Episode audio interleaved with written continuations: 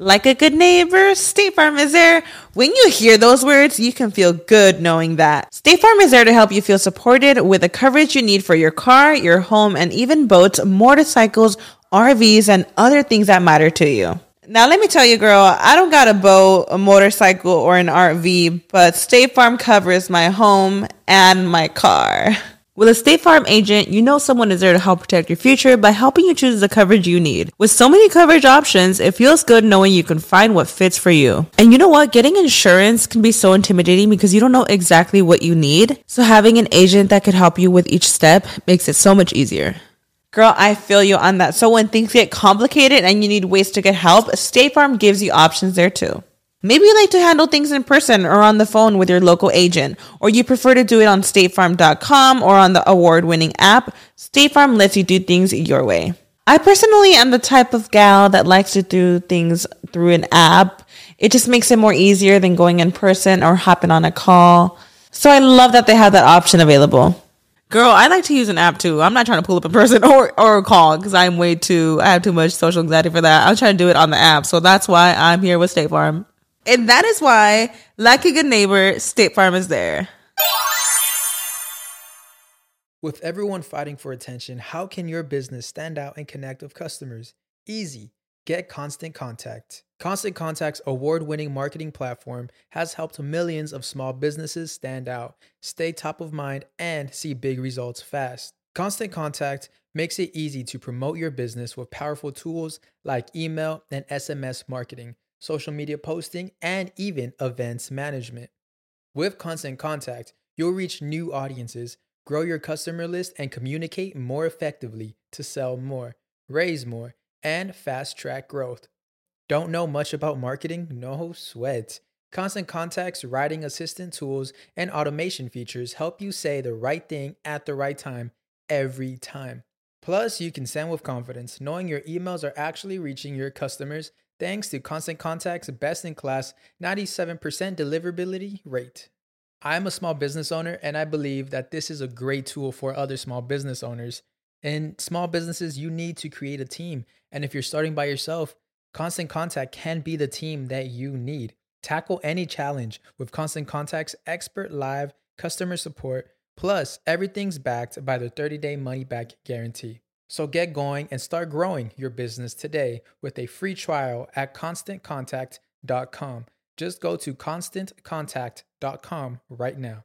Constant Contact, helping the small stand tall. ConstantContact.com. Estás escuchando El Dolop, parte de Sonoro y All Things Comedy Network. Este es un podcast bilingüe de historia americana en el que cada semana yo, Eduardo Espinosa, le contaré un suceso histórico estadounidense a mi amigo José Antonio Badía, que no tiene idea de qué va a tratar el tema. Eh, yo tampoco tenía idea de qué iba a tratar el tema porque hay muchos términos que no entiendo, pero Aquí lo resolvemos juntos. Sí. Ese es el chiste de Sí, el sí, poder de la amistad. si esto se hunde, pues yo soy el capitán y me tengo que hundir con él. Va. El agua con radio funcionó bien hasta que se le cayó la mandíbula. ¿En qué ojo me pongo el parche? Malditos salvajes incultos. Pagaba 25 centavos a los niños de la localidad por cada perro o gato que le llevaran. No, espérate, ¿qué? El parque se hizo consciente, el parque probó la sangre, güey. ¿De qué se va tan? Lo bueno es que nada más te trabas cuando lees, ¿verdad? Sí, sí, sí.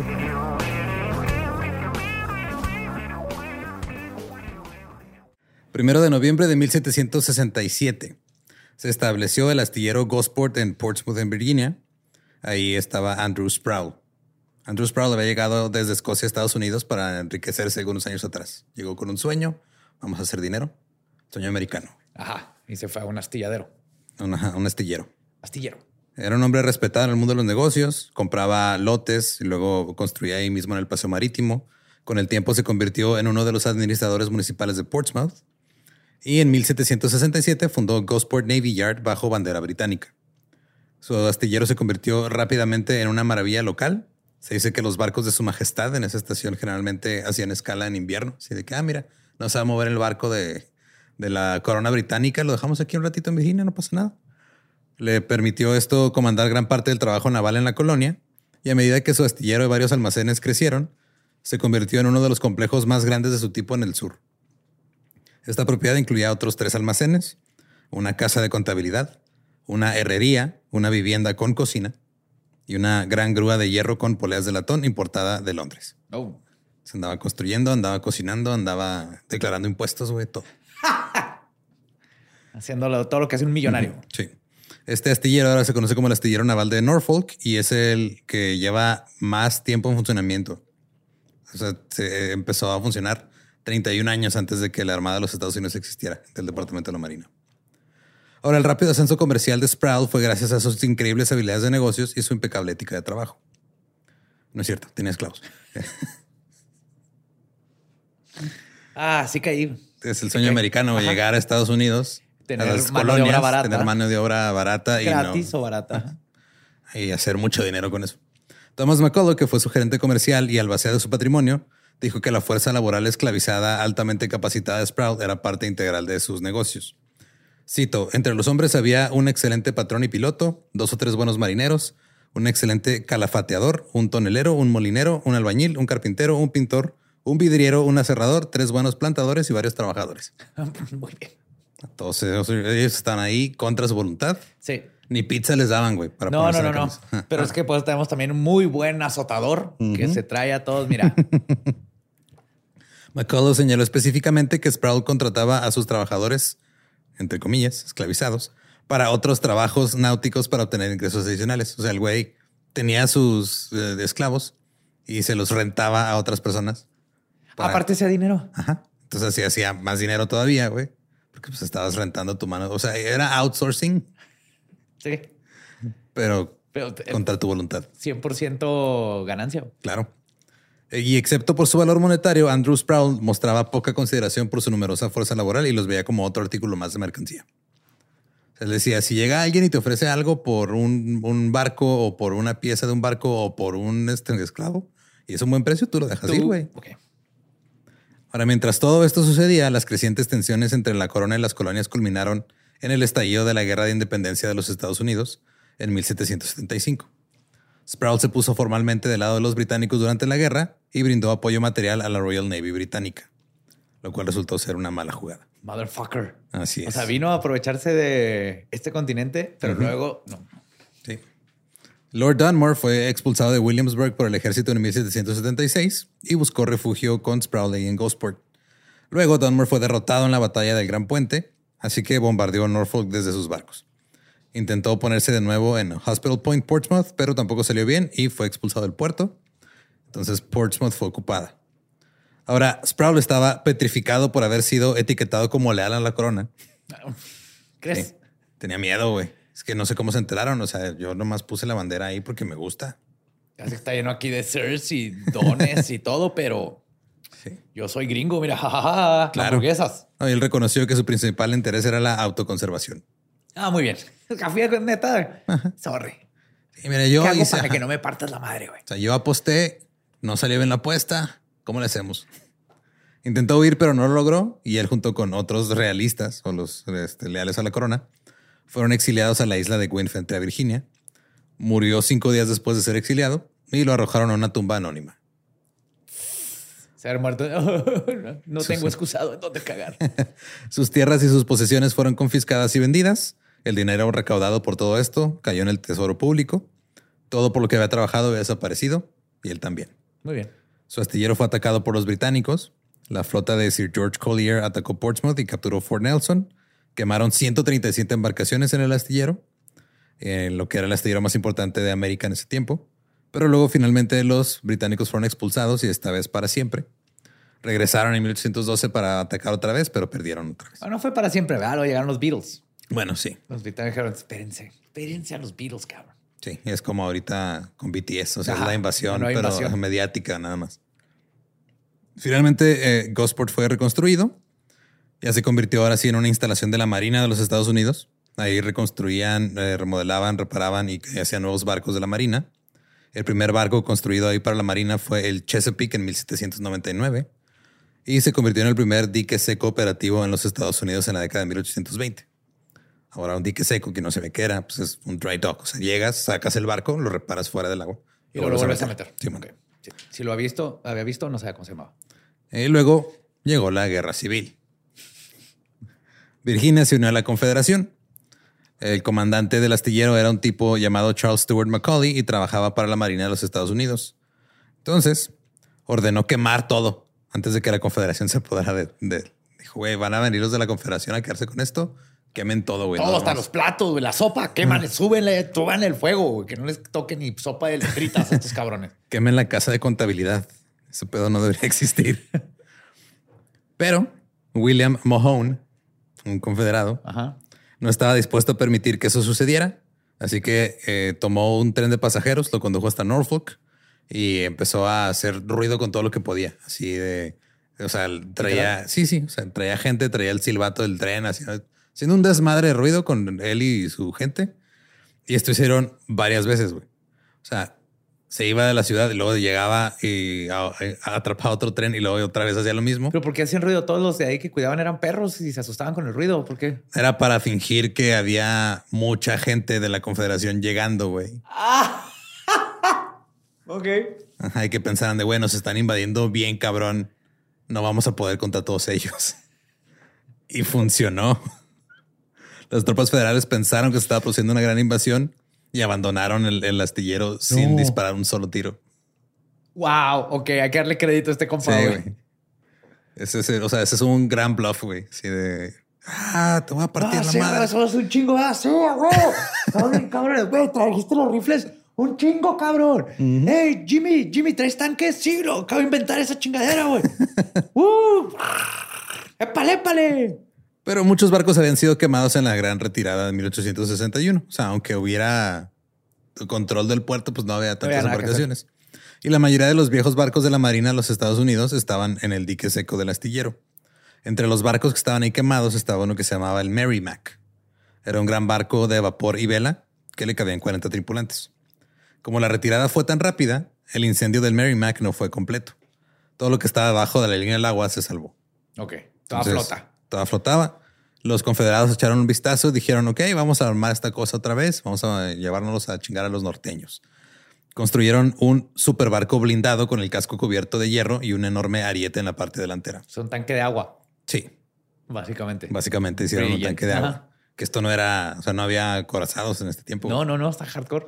Llevó mucho tiempo terminar la reconstrucción y la mayoría de los trabajadores de hierro eran, pues, eran gente del norte. güey. El sur era más de eh, agricultura y ganadería Ah, y todo ok. eso. Entonces, como el sur era este, todo este pedo y el norte era industrialización, batallaron un poco para conseguir los materiales y la gente que pudiera cubrir esta madre de hierro. güey.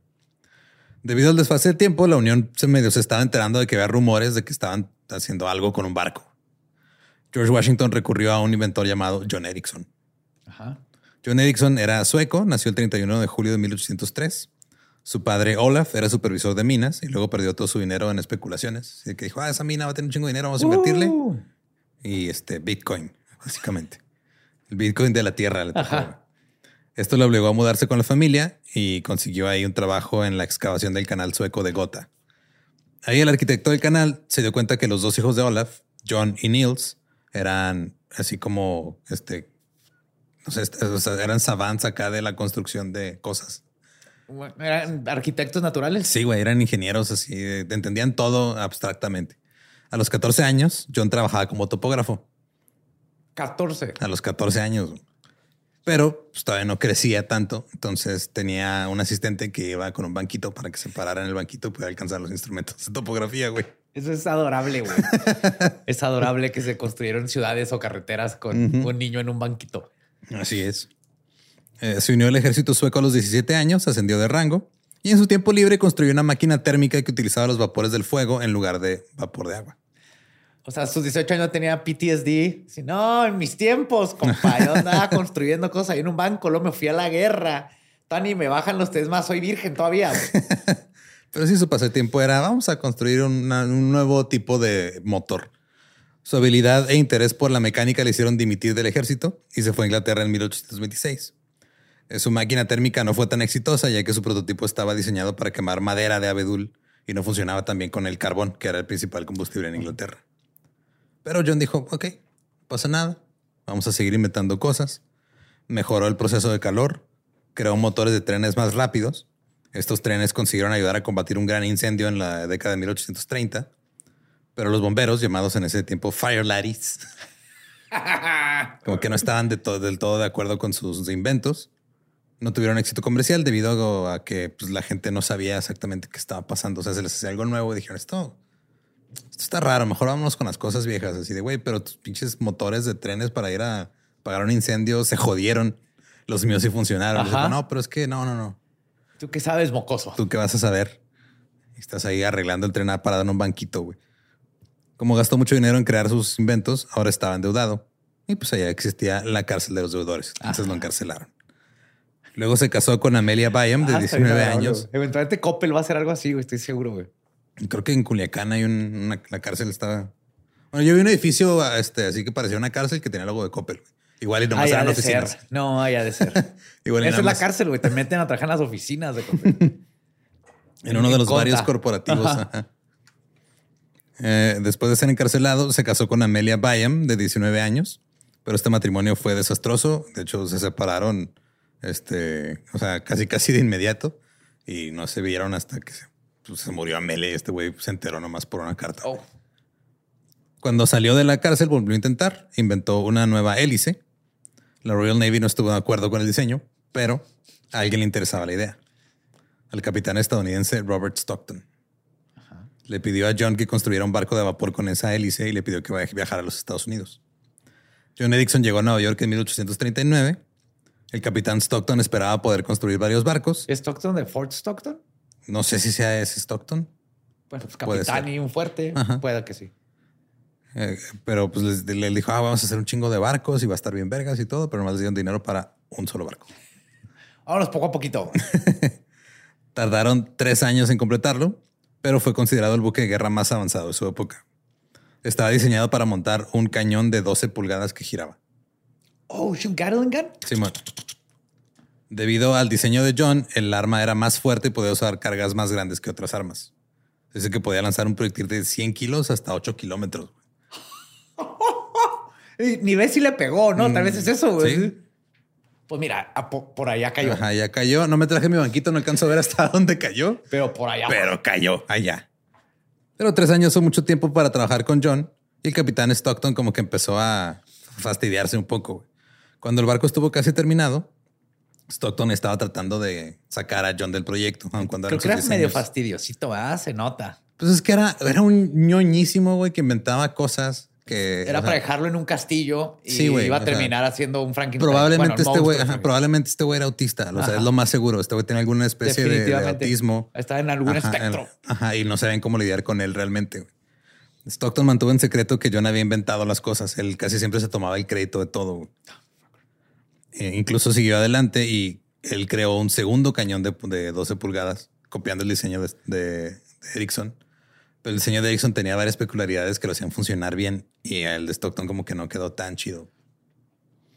Eh, realmente no entendía los diseños, pero pues él dijo, vamos a... Ay, yo nomás Mira, lo copio mata, y ya". mata. Esta Sí. cosa mata, ¿no? No son ocho kilómetros, pero póntelo enfrente y te, te quema. Ahorita llegamos a eso. Eh, ahora todo esto se montó en un barco que fue conocido como el Princeton. Y el Princeton se consideró un éxito inmediato cuando fue estrenado el 17 de octubre de 1843. Ganó una prueba de velocidad contra el que había sido el barco más rápido hasta ese entonces. El SS Great Western. Hicieron este, rápidos y furiosos en el agua. güey. Ajá. El presidente Tyler organizó una recepción pública para el Stockton en la Casa Blanca el 27 de febrero de 1844. El 28 de febrero, el USS Princeton partió de Alexandria, Virginia, en un crucero de demostración por el río Potomac con Tyler, miembros de su gabinete y unos 400 invitados. Luego vino una demostración de tiro. El capitán decidió disparar el mayor de los dos cañones largos del barco, al que llamó Peacemaker. Dijo, con esto voy a impresionar a mis invitados. y a John Cena. Lo disparaba veloz sería el águila, sí. Sí. ¡Ah! Una escena de un güey abrazando un águila, güey, es lo mejor que le ha pasado a la tele en mucho tiempo, güey. Ahora, este cañón fue el que había diseñado Stockton copiándole los diseños a Ericsson. Peacemaker fue disparado tres veces en el viaje río abajo y fue cargado para disparar un saludo a George Washington cuando pasó por Mount Vernon en el viaje de regreso. Los invitados a bordo vieron la primera serie de disparos, luego se retiraron bajo cubierta para almorzar y tomar ahí algo, un drinkcito y todo. América siempre fue América, ¿verdad? Sí, güey, todo cool. Vamos a disparar un cañón épico para saludar al presidente, pero primero breakfast. El secretario Gilmer les dijo a los que estaban todavía eh, arriba en cubierta, les dijo, eh, güey, un disparo más del Peacemaker. Cuando el capitán Stockton tiró el cordón de disparo, el arma explotó.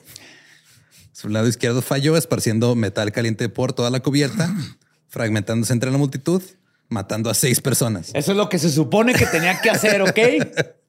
Ustedes querían que matara, ¿no? Pues ya Para mató. eso es. Sí. Mató al secretario de Estado, Verga.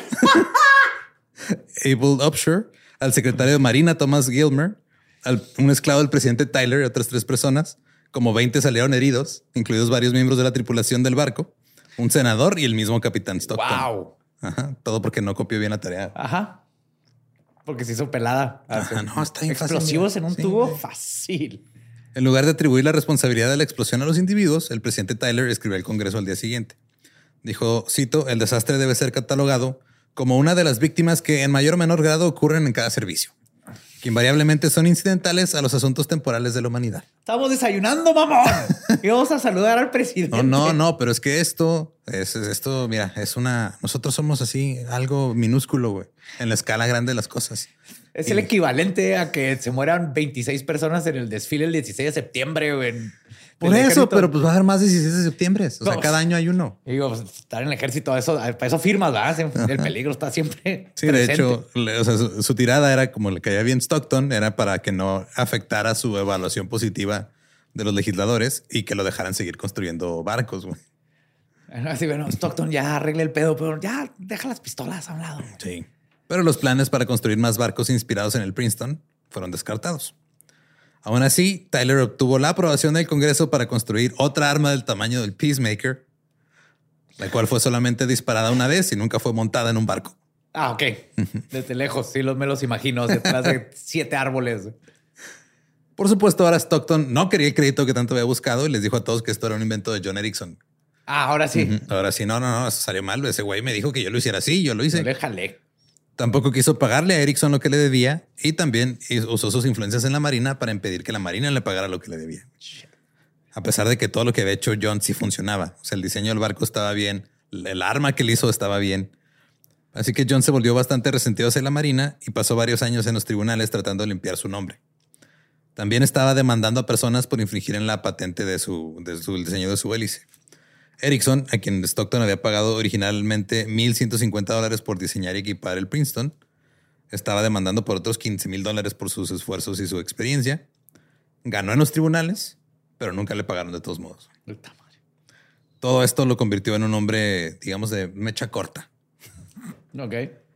Te digo, o sea, sí tenía algún asunto de espectro algo, porque una vez le di, o sea, le escribió una carta a un amigo suyo diciéndole, es que, o sea, cuando la gente abusa de mí, eh, se tiene que lidiar con mi ira y la ira es involuntaria. O sea, no puedo decir, me emputa. Ajá. Sí, o sea, es como que no, o sea, y luego decía, pero cuando se enojaba con alguien, en chinga se disculpaba, así como que luego los solito Ya, se controlaba. sí, sí, sí, como que no, no tenía control, no podía explicar y lidiar Ajá. con sus emociones, pero sí las tenía. Yo, ok. No, sí. Ahora, cuando había llegado este John a Nueva York, tenía una buena relación con el propietario del New York Iron Works y le dieron rienda suelta para hacer lo que quisiera ahí en la fábrica de hierro. Al grado que al lugar le conocieron después como The Asylum, porque decían que había un loco inventando cosas ahí adentro. O hacer un robot, unos palillos chinos de metal. Este nombre te va a gustar. Hizo el primer barco de vapor de hierro. Lo nombró The Iron Witch. Construyeron el primer barco de aire caliente, al cual llamaron Erickson, y el primer submarino, el primer torpedero y el primer torpedo autopropulsado. What? Todo eso lo hizo un güey en un en, en el laboratorio de su compa que le dijo, sí, güey, ponte a hacer cosas. Sí, hay fierro, agarra. Ajá, tú agarra el fierro a ver qué sale. Hizo un submarino, el primer Sí, submarino. el primer submarino lo diseñó este güey ahí. El mayor invento de Ericsson fue el motor calórico de aire caliente que trajo a Inglaterra y el que siguió trabajando hasta presentarlo en 1851. Lo consideraban un diseño sorprendente. En el New York Tribune fue descrito como eh, Horace Greeley, perdón, escribió que la era del vapor se cierra, se abre la era del calor. Ericsson es el gran genio mecánico del presente y del futuro.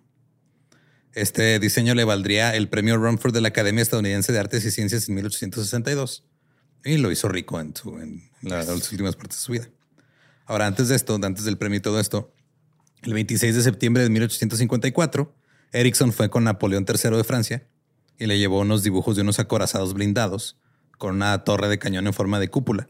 Este güey era un Da Vinci Ajá, de los 1800. Y el emperador francés le dijo, güey, está bien chido. Pero nunca hizo nada con eso. Dijo, ah, está bien chingón tu, Pero no se tu lo compró. diseño. No, güey, nomás fue de, ah, muy chido, güey, qué, qué, qué cool. Pero pues no, no construyeron nada. Ay, qué güey. bonito. Lo voy a poner aquí en el refri.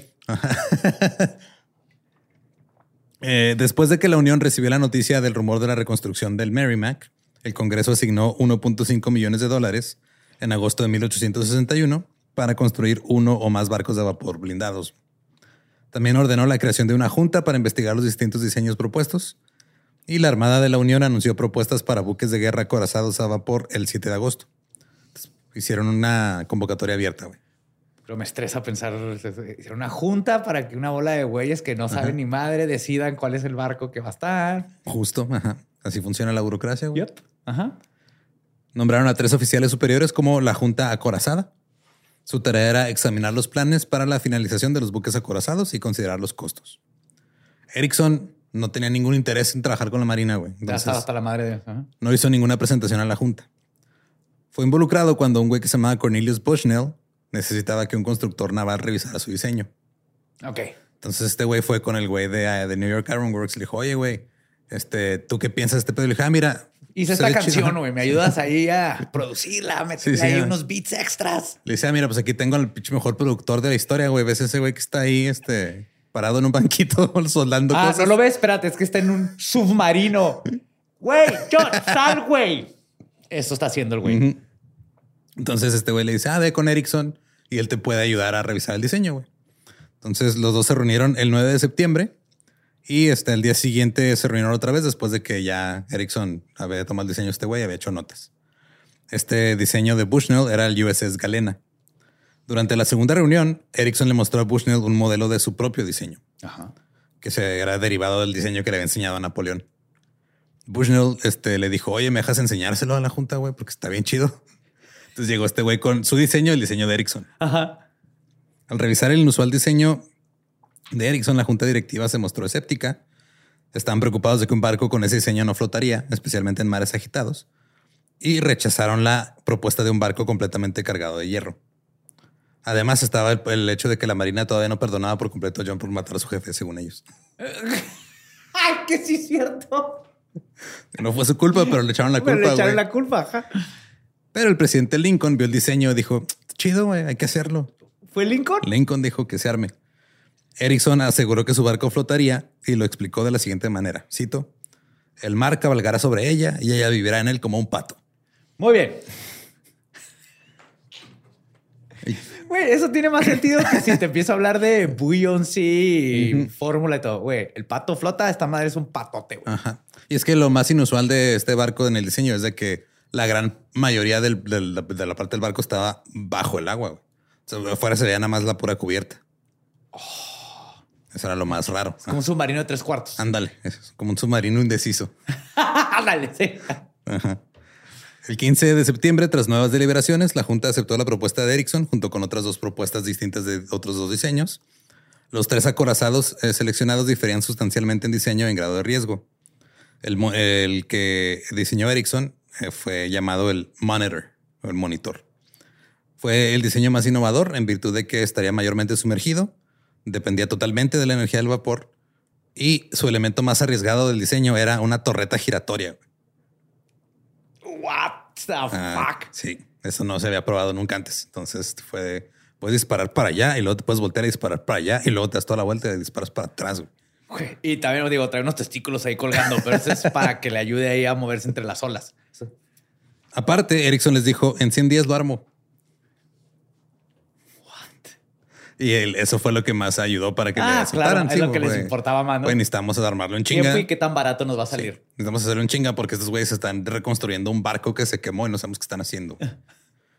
The Iron Works en Nueva York eh, construyó el motor, el hélice y la torreta. Otras este, fundidoras de hierro construyeron el resto y John se la pasaba yendo y viniendo entre las operaciones y todo. Hubo algunos retrasos de entregas de material y de cosas que no entendían del diseño de Ericsson, los que estaban Claro. armando las cosas. Pero aún así tardó solo 101 días en construirlo. ¿Se pasó por un día de lo que había prometido? Simón. A mediados de febrero, su nueva creación, el barco llamado Monitor, que le puso este nombre porque decía que bajo el significado de alguien que monitorea. Ajá, que cuida y monitorea. Sí. Eh, dijo está que clever porque está chaparrito y los demás barcos están hechos para dispararse como de frente, güey. Simón. Eh, dijeron que, bueno, Erickson dijo que le había puesto este nombre porque significa alguien que amonesta y corrige a los malhechores. Realizó su primera prueba y fracasó. La neta no fue, no era tanto pedo del diseño, era de que no, no entendían, o sea, los, los capitanes y las tripulaciones no entendían cómo operarlo. Ok. Tuvieron problemas de dirección y tuvieron que remolcarlo de regreso al muelle. Y durante la segunda prueba, los que estaban con la torreta, está algo, no le entendieron también a cómo estaba O sea, funcionando. básicamente güeyes están Sí. acostumbrados a andar en caballo y Ajá. llegas y le das un Ferrari, güey. Y luego dices, es que no jala, no, es que no sabes manejar estándar. Sí. Eh, La noticia de la reconstrucción y conversión del Merrimack ya se confirmó ahora sí en el norte a finales de febrero de 1862. Mary Louvestre de Norfolk, una esclava liberada que trabajaba como ama de llaves para uno de los ingenieros confederados que trabajaban en el Merrimack, se abrió paso a través de las líneas confederadas con noticias de que los confederados estaban construyendo un buque de guerra acorazado. Llevaba un mensaje este, que guardó en su vestido de un simpatizante de la Unión que trabajaba en el Navy Yard, advirtiendo que el antiguo Merrimack iba a ser rebautizado como el Virginia por los confederados y estaba a punto de completarse. Luego, el 6 de marzo de 1862, el Monitor se hizo a la mar bajo el mando del teniente John Warden. A Warden no le gustaba eh, el diseño del barco. güey. Claro, güey. También odiaba y desconfiaba de John Erickson. Pues sí, es que le explotó su último. Sí. No estaba contento con nada de esto. Desconfiaba de Erickson y de sus inventos. Un boomer, güey. En mis tiempos, los barcos, la mitad para arriba está por arriba del agua. ¿Qué es esto? También se decía que Warden era un hombre delgado que tenía manos suaves como las de una dama, pero que era bueno peleando. Ah, ok. Sí. En el segundo día en el mar hubo una tormenta. Erickson le había dejado instrucciones precisas al capitán Warden de qué hacer con, cuando pasaban este tipo de cosas, pero fueron ignoradas. Claro. No, no, no. Yo sé qué hacer. Entonces, póngale en revés. Usted píquele ahí. Píquele ahí. Los motores se pararon y el barco se llenó de monóxido de carbono. Entonces la tripulación estaban eh, tratando de arreglar los motores, pero se estaban desmayando. güey. Entonces tenían que tomar turnos. O sea que si se desmayó un güey, ve y sácalo y luego tú empiezas a arreglarlo. Y si tú te desmayas, va a llegar No, otro fue güey una, una campanita, güey. Cuando escuches la campanita caer, entra el que sigue. Sí, básicamente. Eh, se estaban desmayando y restándose unos otros fuera de peligro. Esto no ayudó a la reputación de John, pero pues el capitán, o sea, no quiso aceptar que la había cagado él y que no les había dado las Sí, instrucciones. ahora, hasta ahorita el diseño ha funcionado como se prometió. O sea, el problema fue culpa del capitán por no seguir las instrucciones, pero dijo, no, no, es que estos diseños de este güey que está loco en la Es que chingada. ve cómo se visten estos nuevos inventores. De hecho, los marineros se mostraban escépticos porque todo lo relacionado con el monitor era nuevo. Hasta la idea de cómo ir al baño, güey. Tuvieron que cambiar la manera de ir al baño en este lugar. Ajá. Porque pues antes del monitor, pues literal cagabas en una cubeta y luego con una a- agujero en la cubierta y pues caía al mar o lo aventabas al mar. Pero como estaba sumergido este pedo, no funcionaba igual. Claro. O sea, el monitor viajaba por debajo de la línea de flotación y pues los inodoros necesitaban gravedad para funcionar. Entonces no podían funcionar normal. Entonces había que expulsar los residuos de otra forma. güey. John creó, resolvió el problema creando una especie como de tubo de inodoro que era como un mini torpedo. Entonces después de que un marinero usaba el baño, No te pases de verdad. cerraba una válvula y luego abría otra válvula Y salía y- con al vacío. y, ajá, y salía... Salió un torpedito. Salía un torpedito. Ajá, Así, el- o sea, estaba aventando caca, güey, por abajo del agua. Los marineros eran de, pero, ¿qué? o sea, Pero ¿dónde está yendo mi caca? no, los marineros no entendían. O sea, el güey literal in- inventó el, el- el excusado bajo el Resolvió agua. el problema del excusado, güey. Tomó el tiempo. Y este güey fue, no, es que antes yo cagaba en una cubeta y ahora ¿Eh? qué voy a hacer? No, no, pues que cómo están los botones. Pues que yo le toco aquí a la pantalla y pues mire, se va para allá y luego. Se dice Wow. que era difícil o eh, confuso de usar porque pues, los marineros estaban acostumbrados a cagar en hoyos o en cubetas. Hubo Una vez que un marinero puso las válvulas, o sea, giró las válvulas en, en el orden equivocado Y metió agua. y en lugar de sacar caca, Metió metió agua, güey, con su caca. con su caca. Mira, este Erickson ya nos mató al Sí, o sea- secretario y nos llenó de caca el submarino. ¿Qué pedo con este güey? ¿Qué digo? Creo que más bien este güey lo usó al revés, inventó el bidet. Sí, sí, sí, sí. Y estos nuevos tipos de inventos estaban por todo el barco. O sea, todo lo, todo lo que estaba en el barco eran inventos nuevos que no sabían usar, güey. Sí, güey, les dieron un Ferrari, güey, a, a vatos que nomás andan en carreta. güey. El día exacto en el que la tripulación del Monitor se enfrentaba a la muerte tratando de arreglar los motores, el Merrimack zarpó del reconstruido Gosport Yard, que ahora fue eh, renombrado el Norfolk Yard, y la Confederación ahora llamaba Virginia al Merrimack. En Hampton Roads, en las afueras de Norfolk, la Unión había establecido un, boque- un bloqueo de barcos de madera. Estaba el Cumberland, el Congress, St. Lawrence, Roanoke y el Minnesota. Le dispararon balas de cañón al Virginia, pero rebotaron en las placas de hierro.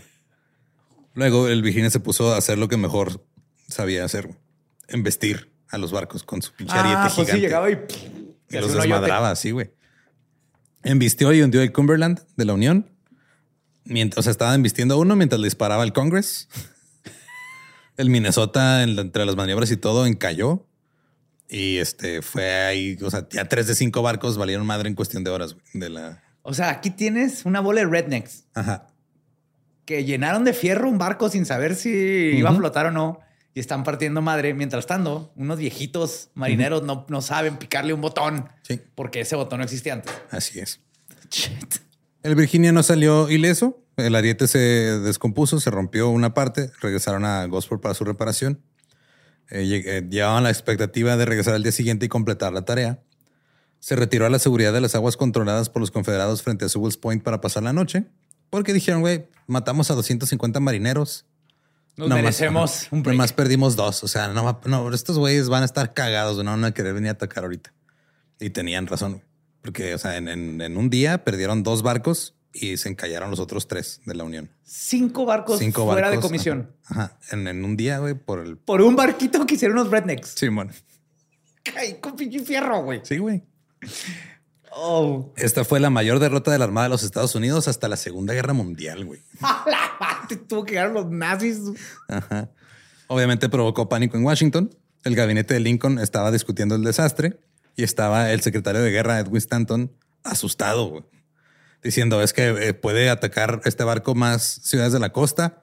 Es más, podría llegar ahorita y bombardearnos ahorita la Casa Blanca desde el río si no nos, si no nos ponemos este, truchas. Y no hemos visto por abajo, pero si trae patas, ya valimos verga. El secretario de la Marina, Gideon Wells, aseguró a sus colegas que estaban a salvo, ya que el barco no iba a poder atravesar el río Potomac. Dijo, Ustedes no se preocupen, no caben en ese Va a valer verga absolutamente todo el resto del país, pero aquí ustedes van a estar. Y vamos a estar bien. Este, ya le sacamos agua al río para que no pase. Pusimos un letrero, Un no letrero, pasar. no pasar ya con eso, sí. Y también les dijo, no se preocupen, nuestro acorazado ya va en camino. Se va a topar con el Virginia. No necesitamos que los marineros aprendan a usar el excusado y la nación va a estar a toda madre. A la mañana siguiente, el 9 de marzo de 1862, el Virginia abandonó su fondeadero en Sewell's Point y se dirigió a atacar el Minnesota que todavía estaba encallado. O sea, va a terminar de chingarlo. Sí, güey. Para que no lo pudieran reparar ni reconstruir nada. Fue, vamos a terminar el trabajo. güey. Le siguieron tres barcos del escuadrón de James River. Sin embargo, encontraron su rumbo bloqueado por el recién llegado Monitor. ¡Yo! Al principio, Jones creyó que este, la, la extraña embarcaci- embarcación Se había volteado, ¿no, güey? Sí, güey. Esa madre está al revés. Ajá. Uno, un, marinero confederado se burló, dijo que parecía un queso en una balsa. y el eh, Jones creyó que la extraña embarcación era una caldera que iban remolcando los de otro barco. güey. Pronto se hizo evidente que no tenía más remedio que luchar contra esta extraña embarcación. Virginia disparó el primer tiro del enfrentamiento contra el Monitor. Eh, el disparo pasó encima del Monitor y le pegó al Minnesota que todavía estaba encallado. O sea, lo rampió. Sí, o sea, nomás le pasó por encima. Le respondieron los de Minnesota y esto comenzó un enfrentamiento prolongado. Están aventando caca todos abajo. Ahora, el Monitor podía hacer algo que el Virginia no podía, moverse chido. ok. Entonces el Virginia estaba, pues era un pinche tanque enorme. Este estaba más chiquito y podía mano- maniobrar. Entonces podían estar moviéndose y disparando y el otro nomás tenía que estar fijo. Ok. Holy. Mientras los barcos este, luchaban, el Monitor maniobró por completo el enorme barco confederado. Se dispararon entre sí, pero como estaban acorazados los dos, pues no era daño tan catastrófico como para hundirte, güey. El blindaje de ambos barcos resultó adecuado. Y esto también se debía a que pues, el Virginia no estaba esperando luchar contra otro buque acorazado. No. ni siquiera sabía que lo estaban haciendo, güey. Ajá. Entonces no llevaba nada que pudiera penetrar armadura. Y los del Monitor pues no sabían exactamente cómo estaba el Virginia, entonces pues, llevaron... Había lo- que lo probar y luego Simón. ir con Erickson a preguntarle. La batalla cesó cuando un proyectil del Virginia golpeó la cabina del capitán del Monitor y explotó arrojando fragmentos de pintura y hierro a través de las rendijas hacia los ojos de Warden y los cegó temporalmente. Pero nada más. Sí. Ahora, como nadie más podía comandar la nave, el Monitor se vio obligado a retirarse. Pero luego llegó el, ejecu- el teniente Erickson ejecutivo. dijo, a ver, Gordon, ¿por qué no se pusieron los lentes de protección que inventé para que cuando entren chingueras por la ventana? no lo dudo, la neta. güey. Sí. No, pues es que no usamos lentes de protección. ¿Eso qué es? Es para que las niñas. El oficial ejecutivo, el teniente Samuel Dana Green, asumió el mando y volvieron a la lucha. Pero durante este periodo de confusión de si se iban o no a regresar, si había alguien o no al mando, la tripulación del Virginia creyeron que se estaba retirando el barco. Ajá. Dijeron, ah, estos güeyes se rindieron. Y el Minnesota seguía encallado. Pero pues ya la marea este, había bajado, entonces ya no pueden acercarse más a chingarlos. Ok. Entonces dijeron, ok, estos güeyes ya se están este, yendo, eh, pues ya nosotros vamos también a, a regresarnos al puerto que nos reparen. Así que convencido de que su barco había ganado, Jones orden- ordenó a la tripulación del Virginia regresar a Norfolk. En ese momento, el Monitor ya tenía a alguien más al mando y regresó a presidir al Virginia. Pero vieron que se están retirando y dijeron, ah, ya se rindieron. Y así se acabó la guerra en los Estados Unidos.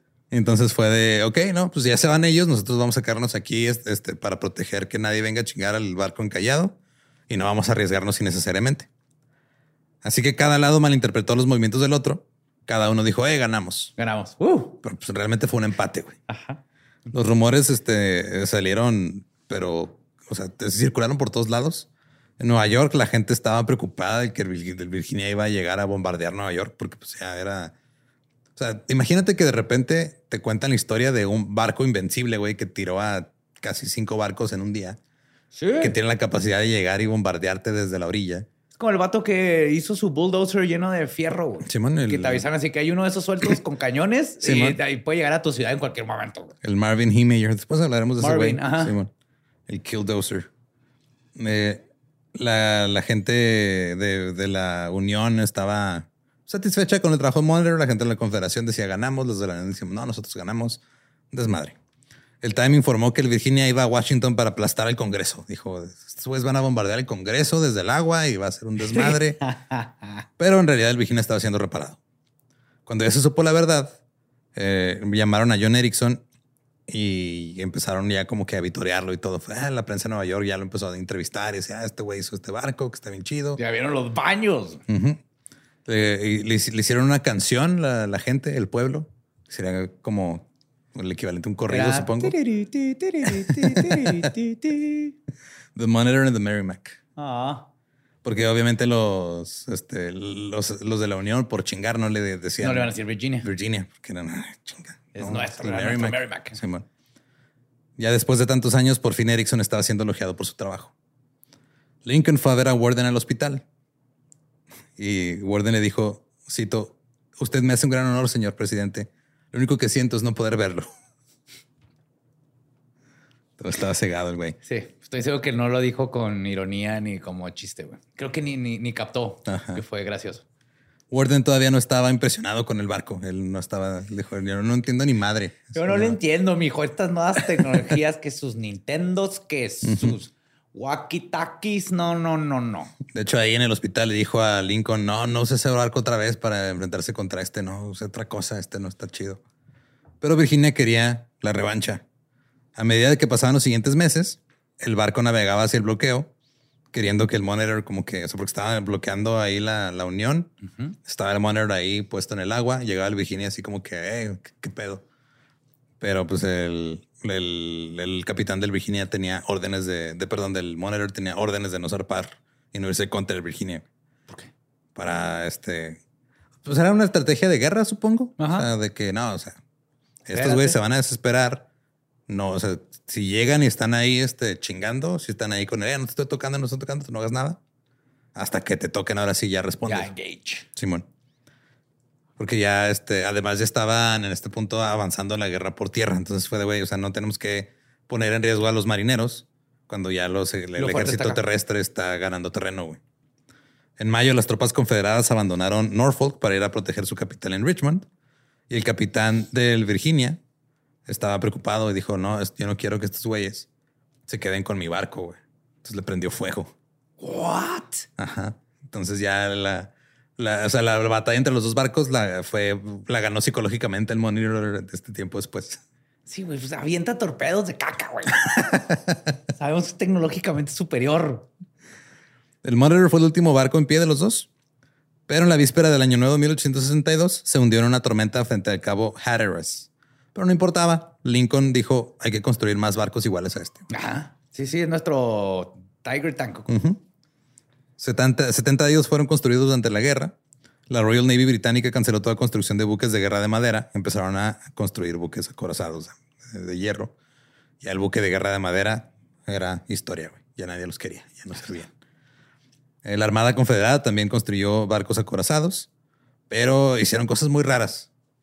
Tenían uno que era como, tenía como forma de tortuga y tenía como un colmillo así largo, así como que, o sea, como Como ariete. tortuga nar- narwal. Ándale, ajá. ¿Narval? Simón, algo así muy raro. O sea, como que los confederados en lugar- se entendieron mal y agarraron a un artista en lugar de un autista. No, me este a ser bien vergas, güey. Hace cuenta que representa nuestra pelea contra el norte y por eso es el pico, que ese es mi papá, ¿verdad? Porque yo lo veo como algo puntiagudo y astringente en mi vida, pero que me dio la, el ímpetu de crear. Pues John Erickson ahora era el hombre del momento. Durante la guerra realizó mejoras en los diseños de los barcos de hierro. Continuó experimentando e inventando por el resto de su vida. Incluso incursionando en la energía solar. What? Creó una máquina capaz de recolectar radiación solar usando espejos para hacer funcionar un motor a base de calor. güey. Shut the fuck up. En los 1800 había un 1800, motor solar. Un motor solar, güey. O sea, se güey juntó un chingo de espejos y vidrios y cosas para que con el calor funcionara el motor. O sea, este güey era el Tesla de la ingeniería y Ándale, Tesla era el ajá. Tesla de la electricidad. Algo así. Eh, Erickson murió el 8 de marzo de 1889, aniversario de la batalla de Hampton Roads. Su deseo fue ser enterrado en su tierra natal. Y eh, el New York Times dijo que la Marina le, le había, este, no le estaba respetando adecuadamente los restos de Erickson porque habían asignado a USS Essex un barco que era de tercera categoría para transportar sus restos. Así que la Armada dijo, ok, tienen razón. Lo llevaron a bordo del USS Baltimore, que era uno de los mejores barcos que tenían, escoltado por otros barcos que también eran de diseños o mejoras de Erickson. Lo llevaron hasta, hasta Suecia en 1890 con una salva de 21 cañones y la bandera sueca y la bandera sueca izada en todos los barcos del escuadrón. Y un otro no y mató a... Al secretario de Estado otra vez. es que no seas mamón. Ups. Alrededor de 100 mil personas asistieron al cortejo fúnebre y a las ceremonias de salida, incluidos varios veteranos del USS Monitor. El capitán Warden también asistió al funeral. Ah, sí, sí. Ya podía ver de nuevo, pero la mitad de su rostro estaba permanentemente eh, oscurecido, se, se quemó, güey, así como, como Two-Face. Warden finalmente se convirtió en almirante y John Erickson es considerado uno de los ingenieros mecánicos más influyentes de todos los tiempos. Tiene que, conociéndolo, tiene que tener así como chingos de planos y planes para otras cosas que nunca hizo, güey. Es probable. Como Da Vinci y Tesla y todos estos genios. Su lugar de descanso final está en Flipstad, en Värmland, Suecia. Ahora, en agosto de 1949, la Armada aprobó un localizador submarino buscando los restos del Monitor en un área cerca del cabo de Hatteras.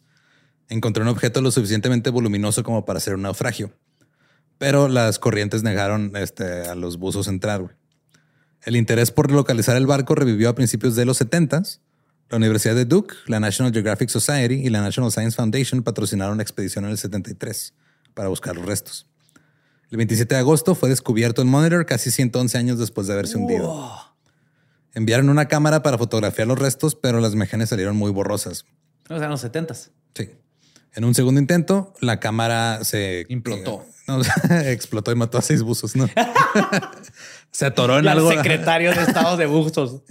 Se atoró en algo la, la cámara entre los restos y se cayó y ya no lo pueden recuperar. Eso hay que mandar a recu- una cámara para tomar foto a la cámara. Sí, ahora tenían eh, también el sonar, pero las imágenes no coincidían con lo que esperaban que se viera. Luego se dieron cuenta que estaba boca abajo el barco.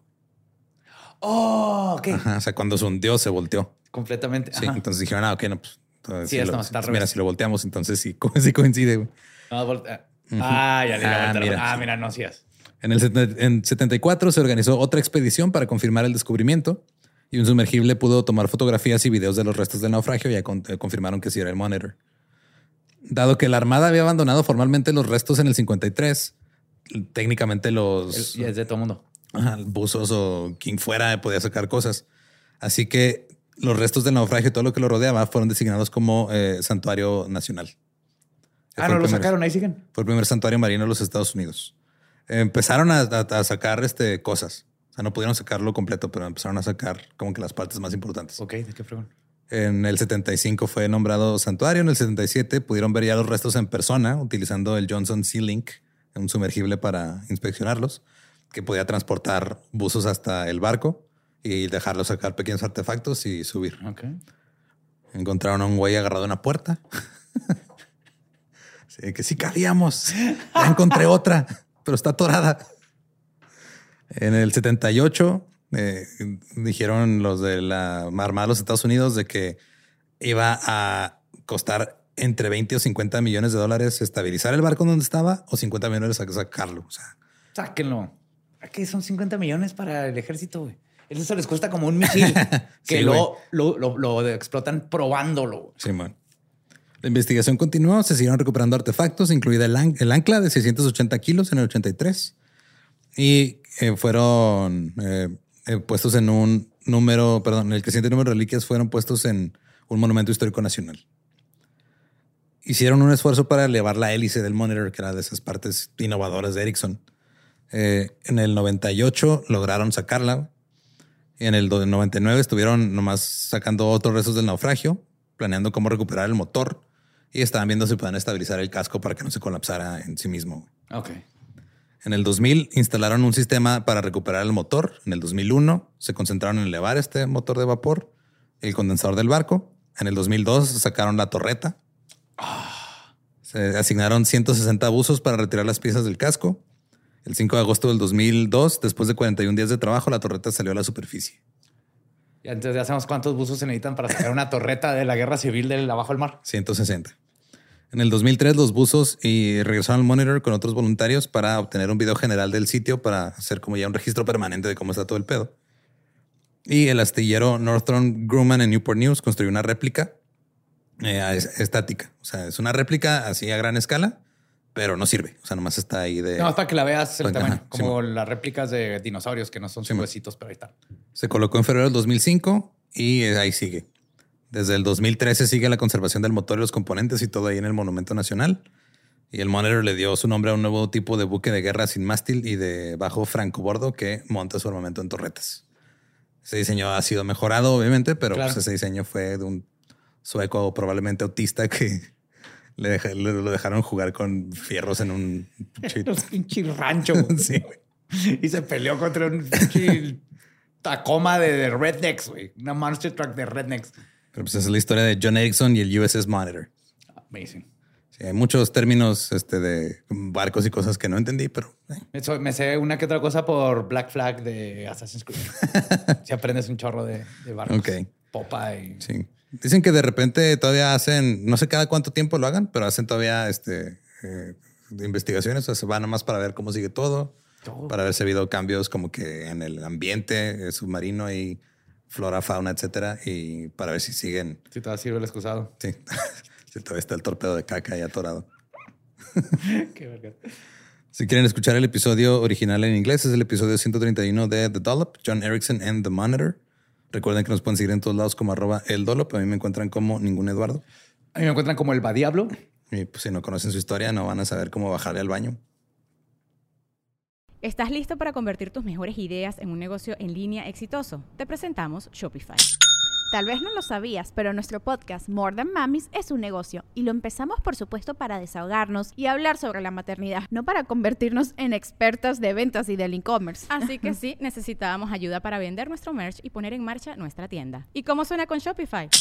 Llegó otra venta. Shopify es la plataforma de comercio que está revolucionando millones de negocios en todo el mundo. Ya seas un emprendedor desde tu casa o desde donde sea, Shopify es la única herramienta que necesitas para iniciar, administrar y hacer crecer tu negocio sin dificultades. Con Shopify puedo gestionar pedidos, envíos y pagos desde cualquier lugar, brindándote toda la información y estadísticas de tus ventas al detalle. Regístrate para un periodo de prueba con tan solo un dólar al mes en shopify.com barra sonoro, todo en minúsculas.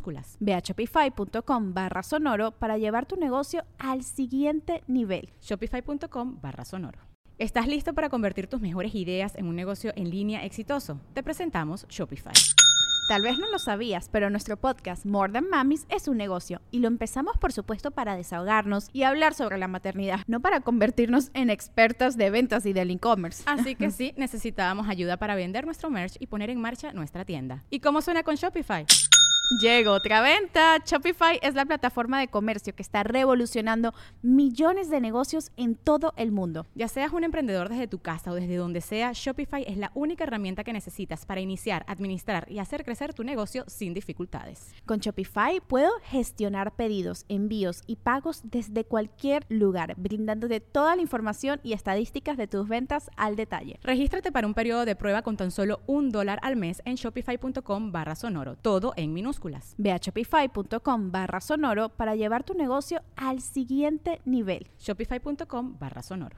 Grand Canyon University, an affordable private Christian university, is one of the largest and fastest growing universities in the country, offering more than 270 programs online. In addition to federal grants and aid, GCU's online students received nearly $130 million in institutional scholarships in 2022. Find your purpose at Grand Canyon University.